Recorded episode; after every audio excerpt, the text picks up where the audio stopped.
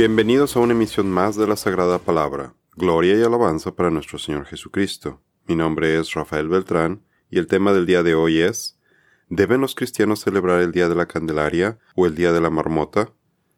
En esta emisión veremos brevemente el significado de los festejos del Día de la Candelaria y del Día de la Marmota, que se celebran el 2 de febrero y cómo han sido adoptados por grupos cristianos, quienes incluso las han convertido en tradiciones familiares muy populares hoy en día. También veremos cómo esta celebración, así como muchas otras cosas populares en el mundo, tiene sus orígenes en el ocultismo y en las tradiciones paganas. El Día de la Candelaria.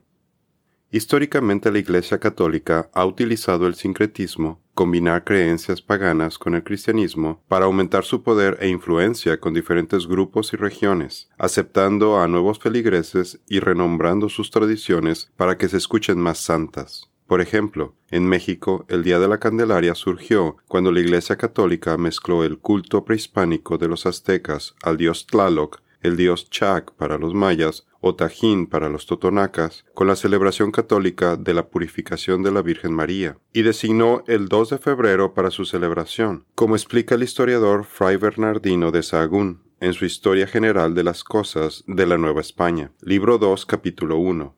Ustedes observan los días, los meses, las estaciones y los años. Temo que quizá he trabajado en vano por ustedes. Gálatas 4, 10 y 11. Fray Bernardino de Sagún explica que, para los aztecas, el día 2 de febrero representaba el primer día del año en la celebración en el calendario azteca. Para conmemorar este día realizaban sacrificios humanos de infantes al dios Tlaloc y también se hacían ofrendas de maíz. La conquista acabó con los sacrificios humanos que realizaban los aztecas y fue sustituido por la celebración católica del Día de la Candelaria, la cual mantuvo el elemento de las ofrendas de maíz al dios Tlaloc entre las comunidades locales de México antiguo. De forma que hoy en día en México se acostumbra que quien sacó el muñeco o niño oculto en la rosca de reyes del 6 de enero debe pagar una comida de tamales y atole, ambos productos del maíz. Es probable que la mayoría de los mexicanos en la actualidad no tengan idea de dónde proviene la tradición de los tamales y el atole del 2 de febrero. El apóstol Pablo nos advierte que no compartamos la mesa del Señor con las ofrendas a otros dioses, por ejemplo en este caso de maíz, por seguir una tradición de la que no sabemos sus orígenes. Dice Pablo, al contrario, digo que lo que los gentiles sacrifican, lo sacrifican a los demonios y no a Dios. Y yo no quiero que ustedes participen con los demonios. No pueden beber la copa del Señor y la copa de los demonios. No pueden participar de la mesa del Señor y de la mesa de los demonios. Primera de Corintios 10, 20 y 21. ¿Y por qué se le llama el Día de la Candelaria a esta celebración a deidades paganas? De acuerdo a la enseñanza en el catolicismo, el 2 de febrero marca los 40 días requeridos en la ley de Dios después del 24 de diciembre para que una mujer que dio a luz se purifique, descrito en Levíticos 12. Entonces, en este día supuestamente se celebra la presentación de Jesús en el templo y la purificación de la Virgen María, según Lucas 2 del 22 al 40. Y de acuerdo a la tradición católica, como Jesús es la luz del mundo, Juan 9:5 entonces, el 2 de febrero, el día de la Candelaria, es el día en que los sacerdotes católicos bendicen todas las velas, candelas, que serán utilizadas en el resto del año. Sin embargo, en ninguna parte de las escrituras encontramos que debamos festejar la purificación de María. Lo que sí debemos festejar son las siete festividades del Señor en Levíticos 23. Por ejemplo, debemos celebrar la festividad de tabernáculos durante el otoño, en donde se colocaban cuatro enormes candelabros en el atrio del templo, cuya luz iluminaba toda la ciudad de Jerusalén. Pueden ver, para mayor detalle, nuestro artículo La festividad de tabernáculos, Sukkot, y su significado profético, parte 3 pero no vemos que los católicos celebren ninguna de estas festividades que están en la Biblia. Entonces, ¿qué tiene que ver la purificación de María con las velas, candelas? La razón de las velas y la purificación en el día de la Candelaria no tienen que ver con María y su purificación en el templo, más bien su origen es otro sincretismo que hizo la Iglesia Católica con la religión y tradiciones de los romanos, quienes se llevaban antorchas y velas en honor de la diosa Febra, de donde proviene febrero, la madre del dios Marte, de donde proviene marzo y martes. La diosa Febra era llamada Ceres por los griegos, la madre de Prosperpina, quien deambulaba buscando a su hija en el centro de la tierra con antorchas y velas. Esto nos explica el porqué de las velas. Ahora veamos de dónde viene la purificación en febrero. Para ello, veamos el culto a varios dioses romanos, empezando por el dios romano Februs, cuyo nombre significa purificación, a quien los romanos hacían ceremonias de purificación a principios del año. Además, estaba la diosa romana Febris, de la fiebre. Febris en latín significa fiebre. Sí, los romanos rendían culto a esa enfermedad y a otras, como la malaria, angina y la comezón. Los antiguos romanos, en su superstición, utilizaban amuletos para prevenir enfermedades como la fiebre. Sin embargo, luego cambiaron esta tradición y acudían a los templos de Febris y dejaban ahí esos amuletos que llevaban puestos las personas que tenían fiebre, como una forma de aplacar a la deidad y de la relación entre los rituales de purificación y las fiebres, porque se consideraban que el sudor de las fiebres era una forma de purgante, un proceso de purificación, los romanos hacían rituales de purificación durante el mes de febrero, así que esto puede explicar cómo la Iglesia Católica romana pudiera justificar este sincretismo y asignara el 2 de febrero como el día de la purificación de la Virgen María, aunque no tenía ninguna relación con ella ni con Cristo. El Día de la Marmota, Groundhog Day.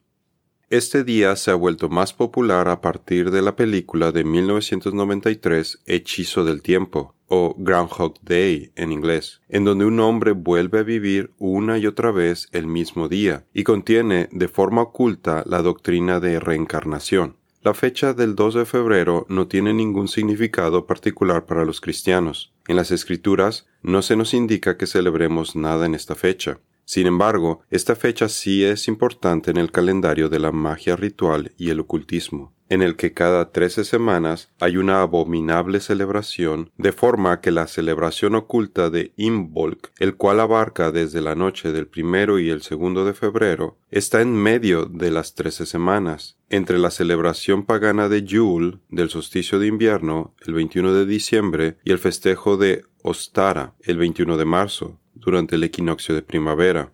Para el ocultismo el número 13 es importante porque significa rebeldía. Además, estos periodos de 13 semanas los subdividen en periodos de 6 y 7 semanas. 6 más 7 es 13. Para llevar a cabo otras fiestas ocultas como Imbolc y Halloween, que a su vez están en medio de las trece semanas, entre el equinoccio de otoño y el solsticio de invierno. El día de la marmota está ligado también a la noche de Imbolc, la noche del primero de febrero. Esta fiesta pagana observada en el ocultismo representa a la diosa de la primavera, una deidad de fertilidad, y sus tres etapas en la tierra, como doncella, como mujer madura o madre, y como anciana. Primero comienza como una mujer joven, y luego el primero de mayo, en Beltane, se convierte en una mujer madura, y para octubre se convierte en una anciana que regresa a la tierra y duerme hasta la primavera. Si se pregunta qué tiene que ver todo esto con la marmota, ahora vea la relación de esto.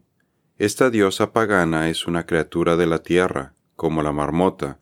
La marmota hace lo mismo que esta deidad. Sale de la tierra y regresa a la tierra e hiberna. La deidad completa el ciclo del año de reencarnación igual que la marmota. Esta es una representación de renacimiento y renovación. Todo esto es totalmente pagano. Hay quienes hoy en día se reúnen en Punxsutawney, Pensilvania, y en otras partes para ver a la marmota Phil, que predice el fin del invierno, según si voltea a ver su sombra o no. Este tipo de predicciones entra en la categoría de adivinación y son prácticas estrictamente prohibidas por las escrituras. Dice el Señor, no se ha hallado en ti nadie que haga pasar a su hijo o a su hija por el fuego, ni quien practique adivinación ni hechicería, o que sea agorero o hechicero o encantador o adivino o espiritista, ni quien consulte a los muertos, porque cualquiera que hace estas cosas es abominable al Señor, y por causa de estas abominaciones el Señor tu Dios expulsará esas naciones de delante de ti. Serás intachable delante del Señor tu Dios. Deuteronomio 18, 10 al 13.